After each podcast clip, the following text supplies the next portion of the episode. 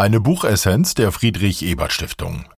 Working Class. Warum wir Arbeit brauchen, von der wir leben können. Von Julia Friedrichs, erschienen 2021 im Berlin Verlag Berlin München. Kurz gefasst und eingeordnet von Maike Rocker. Buchessenz. Kernaussagen. Angereichert mit mannigfaltigen Forschungs- und Medienzitaten, Literaturhinweisen und Auszügen aus Interviews mit Wissenschaftlerinnen und Politikerinnen schildert Julia Friedrichs den Ist-Zustand der gesellschaftlichen Ungleichheit in Deutschland, besonders die Kluft zwischen Kapital und Arbeit. Sie erläutert anschaulich, wie und warum diese Kluft in den vergangenen Jahrzehnten kontinuierlich gewachsen ist. Den Kern des Werks bilden drei Langzeitreportagen über Menschen, die teils ohne, teils mit bester Ausbildung trotz intensiver Anstrengung bei Vollzeitarbeit nur knapp über die Runden kommen und kaum Rücklagen für die unvorhersehbaren Lebensereignisse bilden können. Sie alle sehen kaum Möglichkeiten für sich, diesen Status zu überwinden und aufzusteigen. Sie träumen vergebens von der Sicherheit einer Festanstellung, die Krankheit und andere Lebensrisiken abfedert, oder von einem Stundenlohn, der zwei Vollzeit arbeitenden Eltern mit zwei Kindern ein gutes Leben ohne staatliche Aufstockungshilfen ermöglicht. Die Corona-Pandemie, die zufällig in die Zeit der Reportagen fällt, erzeugt zusätzlichen Druck auf die prekären Jobsituationen. Bewertung aus Sicht der sozialen Demokratie die Autorin zeigt auf, das demokratische Versprechen, dass Leistung sich auszahlt, gilt offenbar nicht mehr. Sie hinterfragt, wenn es gesellschaftlicher Konsens ist, dass die Arbeit als Musikschullehrerin oder als U-Bahnhofreiniger notwendig sind, warum lässt es die Gesellschaft, warum lässt es die Politik zu, dass diese Berufe kein auskömmliches Leben ermöglichen? Julia Friedrichs gibt hier der einen Hälfte der Gesellschaft eine Stimme, die dauerhaft nah am wirtschaftlichen Abgrund lebt und legt so den Finger in die Wunden politischer Gerechtigkeitserzählungen. Buchautorin Julia Friedrichs, 1979 im Münsterland geboren, hat Journalistik in Dortmund und Brüssel studiert und lebt in Berlin. Sie arbeitet als Autorin von Dokumentationen und Reportagen für verschiedene Medien, unter anderem für ARD, ZDF und die Zeit. Für ihre Arbeit erhielt sie zahlreiche Preise, unter anderem 2019 den Grimme-Preis. Buchinhalt Der Ist-Zustand der ökonomischen Verhältnisse unmittelbar vor der Pandemie. Der Wohlstand wächst, die Zahl der Erwerbstätigen auch, der Staat nimmt so viel Steuergeld ein wie nie zuvor. Aber der Wohlstand ist sehr ungleich verteilt. Die wohlhabendsten 10 Prozent der Bevölkerung halten 60 Prozent des Nettohaushaltsvermögens. Ihr Vermögen hat sich seit den 1990ern inflationsbereinigt sogar verdoppelt. Das reichste Prozent allein verfügt über etwa 35 Prozent. Etwa die Hälfte dieses persönlichen Reichtums ist ererbt oder wurde geschenkt. Die Mehrheit der Menschen in diesem Land hat hingegen kaum Kapital und kein Vermögen. Die nach Vermögen untere Hälfte der Haushalte ist in den zurückliegenden Jahrzehnten sogar ärmer geworden. Ein Drittel der Bevölkerung gibt in Befragungen an, keine unerwarteten Ausgaben von 1000 Euro stemmen zu können. Diese Menschen sind angewiesen auf den Ertrag der Arbeit ihrer Hände und ihrer Köpfe. Für sie gilt Nettoeinkommen gleich Monatsbudget ohne Rücklagennetz oder Notfallfamilienvermögen. Julia Friedrichs übernimmt für sie den britischen Begriff Working Class, denn das deutsche Bild des Arbeiters oder der Arbeiterin passt auf viele von ihnen nicht mehr.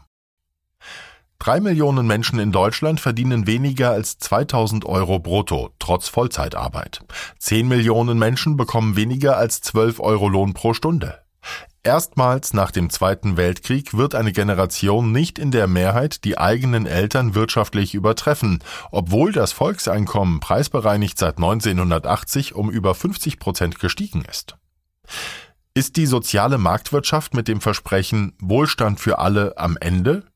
Kann man ihn sich noch aus eigener Kraft erarbeiten? Falls nein, wie sollte die Gesellschaft damit umgehen? Wie soll Politik hier eingreifen? Julia Friedrichs webt ihr weitgehend chronologisches Feature aus Beispielbiografien von Menschen, die sie vom Sommer 2019 bis zum Corona-Herbst 2020 begleitete. Beispiel 1. Alexandra und Richard sind Musikschullehrer. Alexandra hat einen Doktortitel in Musik und das Konzertexamen für Klavier. Gerne wären sie fest angestellt bei den städtischen Musikschulen, doch TVÖD-Anstellungen gibt es kaum mehr. So arbeiten sie als Freiberufler. Maximal 14,67 Stunden dürfen sie wöchentlich pro staatlicher Musikschule unterrichten, damit sie sich nicht auf eine Festanstellung einklagen können. Deshalb arbeiten sie an sechs unterschiedlichen Schulen. Für 45 Minuten erhalten sie zwischen 21 und 27 Euro. Aber Sozialabgaben und Versicherungen sind davon noch nicht bezahlt. Es gibt kein Geld bei Krankheit, kein Weihnachtsgeld, während der Schulferien verdienen sie keinen Cent. Beide zusammen geben über 60 Stunden die Woche. So kommen sie auf jeweils etwa 1600 Euro im Monat, wenn niemand krank wird. Das ist ihre große Angst, denn dann bräche ihr mühevoll gebautes Leben in kürzester Zeit zusammen. Sie haben sich vor elf Jahren in der Provinz ein Haus gekauft. Entscheidend war der Preis. Es musste unter 200.000 Euro kosten, damit sie es finanzieren können. 1300 Euro zahlen sie für Zinsen, Tilgung, Strom, Wasser, Ölheizung. Für Erneuerungen ist kein Budget da. Da der Unterricht nachmittags und am Abend stattfinden muss, ist das disziplinfordernde Arrangement mit der Zweitklässlerin und dem Teenagersohn, dass der Sohn in der Zeit, wenn die Eltern arbeiten, die Schwester betreut. Die Familie ist gemeinsam, wenn beide Eltern zu Hause sind. Der Sohn will nun auch Berufsmusiker werden. Die Eltern sind hin und her gerissen zwischen Stolz und dem Gefühl, dem Kind diesen Wunsch ausreden zu müssen. Die Corona-Pandemie trifft die Familie mit voller Wucht. Einige Musikschulen verweigern zunächst den digitalen Unterricht, große Verdienstausfälle sind die Folge. Alexandra übernimmt deshalb vormittags zusätzlich einen 450-Euro-Job als Seniorenassistentin. Staatliche Hilfen beantragen sie erst im Mai, als sie es nicht mehr alleine aus den wenigen Rücklagen schaffen. Doch da sind die Töpfe, die auch Lebenshaltungskosten bezuschussen, bereits geschlossen. Beispiel 2 Said, ungelernt, reinigt seit 18 Jahren Berliner U-Bahnhöfe bei einem Subunternehmer der BVG. Bahnsteige, Treppen, Ausgang. Eine mitunter gefährliche Arbeit, denn die Elenden werden mehr, die das Ausleeren der Mülleimer, in denen vielleicht noch Pfandflaschen sind, als Bedrohung wahrnehmen. Auch empfindet er, dass der Respekt vor seiner Arbeit stetig sinkt. Alte Kollegen erzählen von der Zeit in den 80ern, als die Reinigung noch direkt von der BVG übernommen wurde. Man gehörte selbstverständlich zur BVG-Familie, bekam Ekelzulagen für Urin, Kot oder Erbrochenes. Said bekommt nicht mal ein Jobticket. Said verdient im Herbst 2019 pro Stunde 10,56 Euro brutto, 1600 Euro im Monat. Wenn sein Verdienst so bleibt, sind das keine 800 Euro Rente. Seine Frau verdient ebenfalls 10 Euro brutto die Stunde, arbeitet sechs Stunden am Tag. Sie haben zwei Kinder. Bevor sein großer Sohn seine Lehre begonnen hat, musste Said zum Amt, um seinen Lohn aufzustocken. Saids Vater war ebenfalls ungelernt, bekam aber schon in den 1980ern 24 Mark Stundenlohn für seine Arbeit. Er konnte im Gegensatz zu Said seiner Familie ein gutes Leben ermöglichen. Saids Wunsch wären 12 bis 13 Euro die Stunde. Damit das, was wir verdienen, wenn wir zu zweit arbeiten gehen, reicht. Dass in der Corona-Pandemie für essentielle ArbeiterInnen geklatscht wird, freut Said. Doch materiell bringt es ihm nur einen 20 Euro Einkaufsgutschein. Im Sommer 2020 verpflichtet sich der Senat Berlins, den Mindeststundenlohn für öffentliche Aufträge auf 12,50 Euro zu heben. Doch er gilt nur für neue Verträge und erst ab hohen Auftragsvolumen. Ob Said den besseren Lohn bekommt, bleibt ungewiss. Machen die Leute etwas falsch, wenn sie Sicherheit oder genug Lohn für gutes Leben nicht aus eigener Kraft erreichen? Friedrichs zitiert Studien und Wissenschaftlerinnen, um ihren anekdotischen Befund zu unterstreichen. Es ist heute kaum mehr möglich, ungelernt allein durch Anstrengung zu bescheidenem Wohlstand und Teilhabe am Wachstum zu kommen, wie es noch in der Generation der bis 1955 Geborenen möglich war.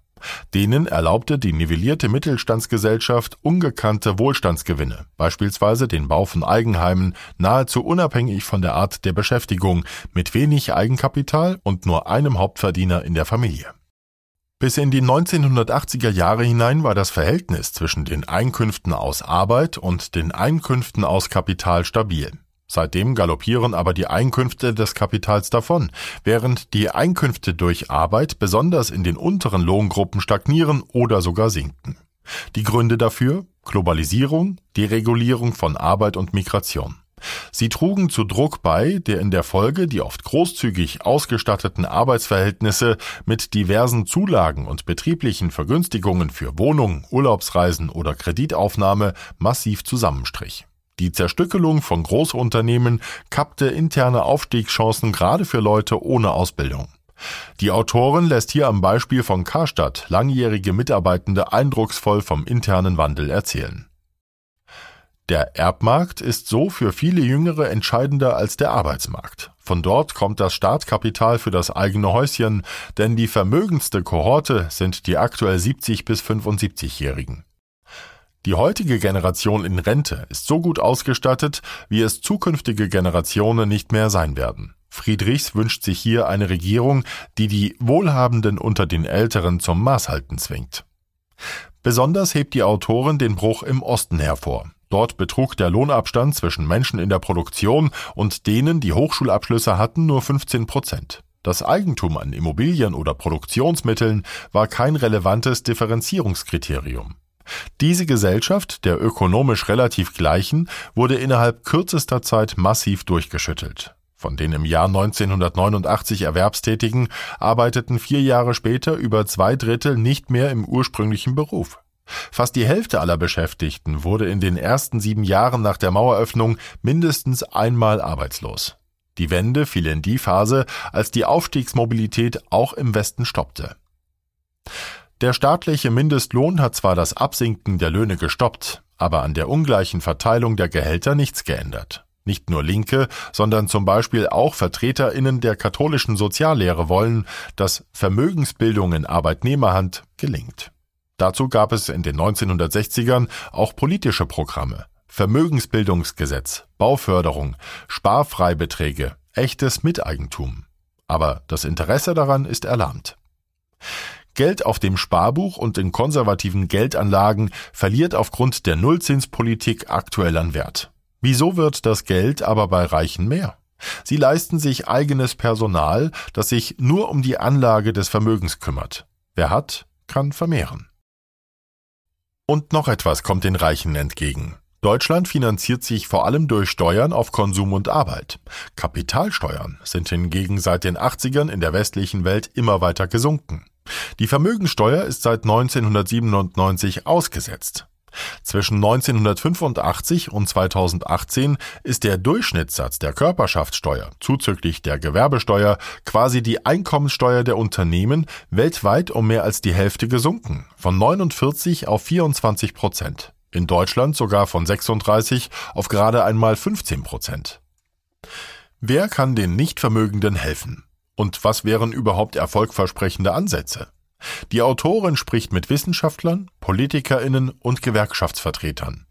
Die Ideensammlung umfasst unter anderem Kapital stärker besteuern als Arbeit, robusteres Bildungssystem, das besonders diejenigen im Blick hat, deren Eltern wenig Förderung leisten können, Instrumente ähnlich des unter Adenauer bewährten Lastenausgleichgesetzes oder eine andere Art der Vermögenssteuer, Erbschaftssteuer wieder einführen, Generationengerechtigkeit überprüfen, freiwillige Solidaritätsaktionen der Reichen, Vermögensaufbaumaßnahmen, Sparfondsmodelle fördern, Eigentum fördern, zum Beispiel durch Mietkaufmodelle oder betrieblich vergünstigte Kredite, soziale Erbschaften, also eine Art staatliches Lebensstartkapital, stärkere Organisation der Interessen. Und dann beginnt die Corona-Krise. Friedrich spricht mit ihren Protagonistinnen, aber auch mit Forscherinnen und politischen Akteuren über deren Einschätzung, ob die Krise die soziale Ungleichheit nivellieren oder verschärfen wird. Buchvotum Working Class ist ein eindrückliches, leicht zu lesendes Feature mit deutlich persönlicher Haltung der Autoren. Sie appelliert dafür, Regeln auf Dauer zu ändern und etwas Neues, Robusteres zu schaffen. Mehrfach formuliert sie ihren Wunsch nach Solidarität der besonders Wohlhabenden in der Corona-Krise, indem diese beispielsweise freiwillig Mieten senken sollten. Gleichzeitig stellt Friedrichs das System selbst aber nicht in Frage, sondern bekennt sich zum Kapitalismus. Die Idee, dass jede die Freiheit hat, zur Autorin des eigenen Lebens zu werden, ist unübertroffen. Wenn Friedrichs aber feststellt, dass in den vergangenen Jahrzehnten die Steuern für das obere Drittel der Einkommen gesenkt, für die untere Hälfte deutlich erhöht wurden, richtet sich dieser Befund gegen die aktuellen Regierungsparteien. Gerade der Sozialdemokratie hält die Autorin einen Spiegel vor, wenn sie in Gesprächen mit mehreren SPD-Repräsentantinnen ergründet, warum die SPD nicht mehr als die natürliche Verbündete der Working Class gilt. Eine der Zitatantworten, die besonders nachdenklich stimmt, wir können viele Dinge anders machen. Wenn wir gut wüssten, was unser Ziel wäre und wo wir genau hinwollen, dann wäre vieles machbar. Stimmt das? Ist der sozialen Demokratie der Kompass verloren gegangen? Wie will die soziale Demokratie weiter für eine solidarische, progressive Gesellschaft mit gleichen Teilhabemöglichkeiten für alle einstehen? Wie das demokratische Versprechen, dass Leistung sich lohnt, neu mit Leben füllen? Julia Friedrichs angerissene Fragen brauchen glaubwürdige Antworten einer sozialen Demokratie, die für sich in Anspruch nimmt, auf Seite der Working Class zu stehen.